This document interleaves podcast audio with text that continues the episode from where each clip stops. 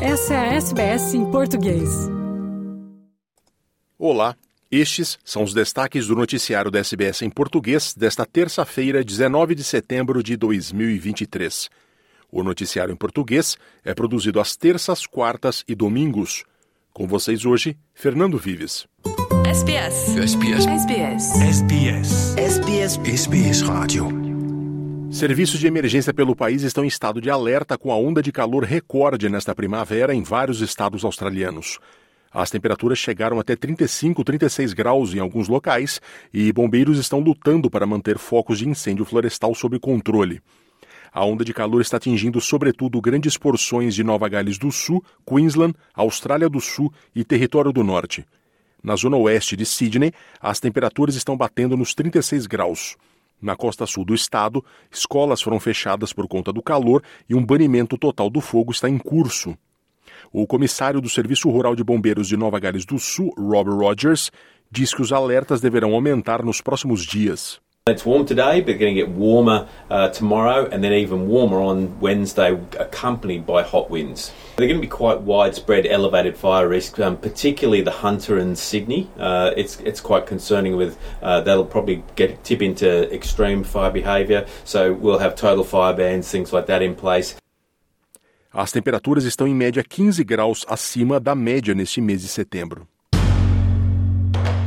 Em meio à crise de moradia no país, o segundo maior estado da Austrália deve anunciar hoje mudanças em sua política habitacional.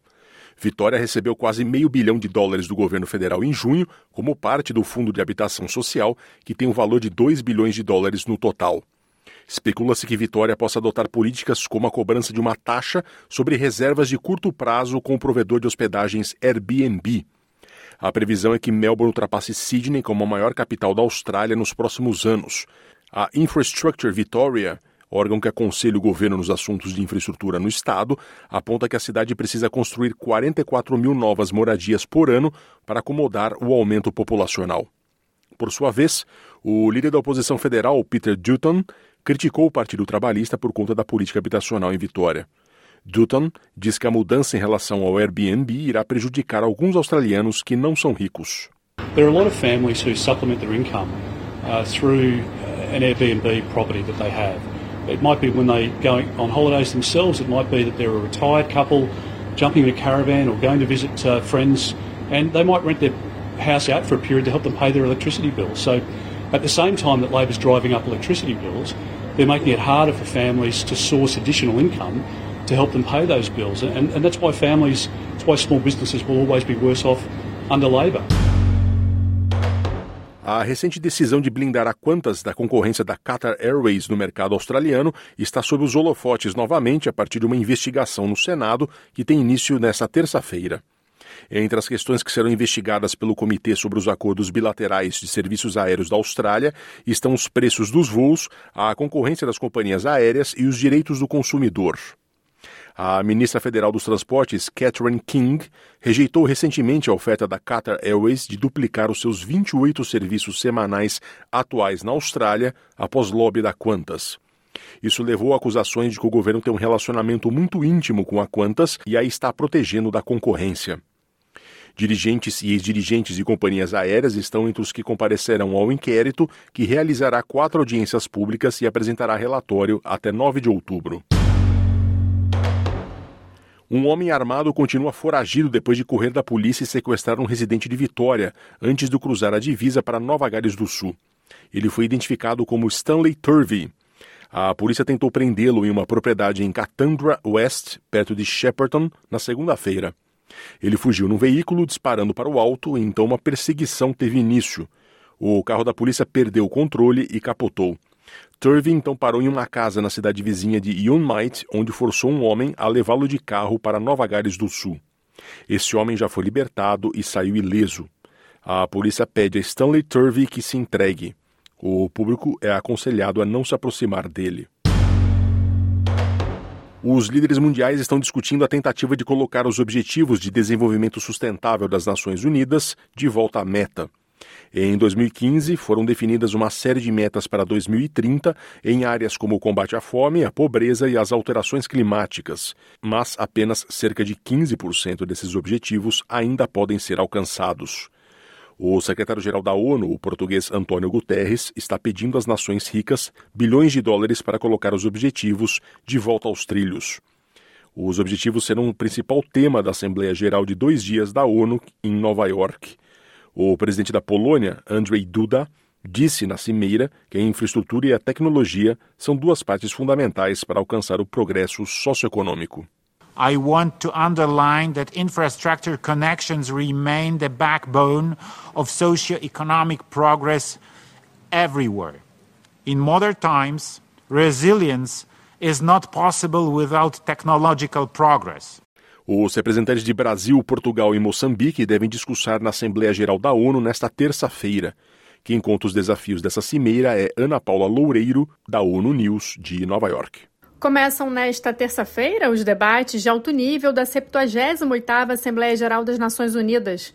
Este ano marca o primeiro encontro totalmente presencial de líderes mundiais na sede da organização após a pandemia. Falando à ONU News em Nova York, a porta-voz do presidente da Assembleia Geral, Mônica Grayley, enfatizou a expectativa em relação ao encontro. Que essa seja uma assembleia bastante produtiva, que leve em conta o tema da agenda dele para esse ano, para essa 78ª sessão da Assembleia Geral, que tem quatro palavras que ele chama palavras de alerta, que são paz, prosperidade, progresso e sustentabilidade para todos. A lista de oradores indica 196 oradores, a maioria, como nós sabemos, chefes de Estado e governo, mas também ministros de Estado e também chefes de delegação que deverão falar entre sábado e segunda-feira, 26 de setembro, que é o último dia do debate geral. Nas discussões agendadas para a Assembleia Geral, dominaram temas como alterações climáticas, alívio da dívida soberana e formas de auxílio aos países para o alcance das metas globais. Questões como desastres relacionados ao clima e conflitos, incluindo da Ucrânia, também estarão no debate da comunidade internacional.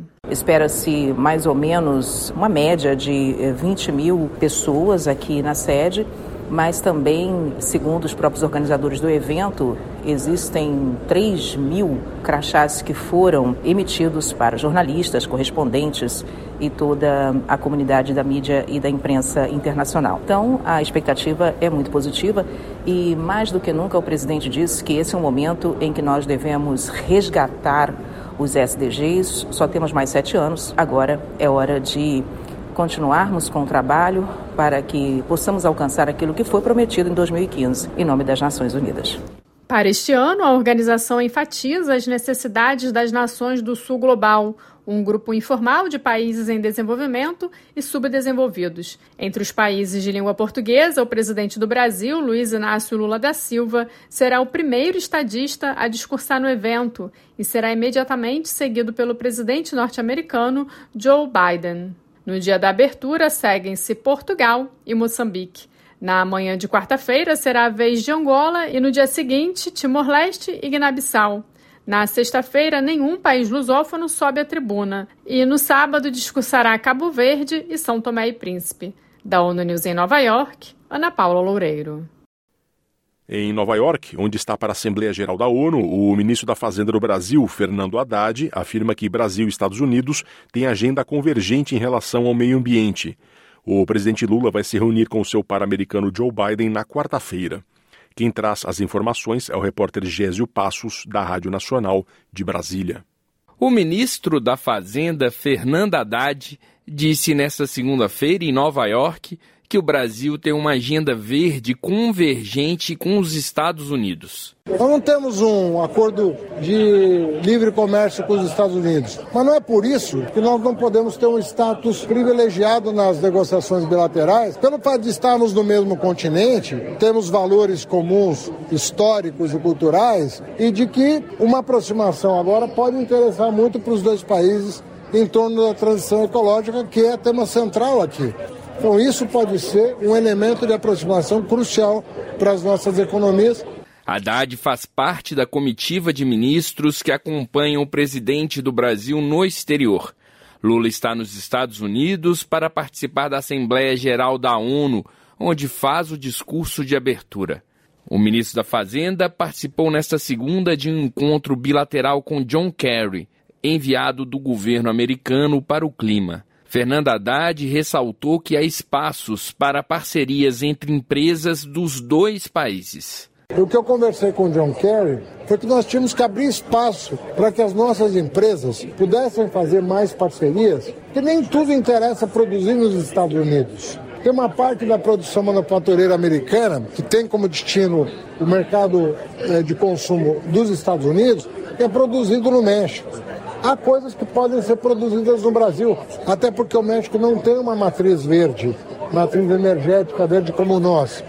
Na quarta-feira, Lula participa de uma reunião com o presidente dos Estados Unidos, Joe Biden, para o lançamento de uma iniciativa global para a promoção do trabalho decente. Da Rádio Nacional em Brasília, Gésio Passos. Quer ouvir mais notícias como essa? Ouça na Apple Podcasts, no Google Podcasts, no Spotify ou em qualquer leitor de podcasts.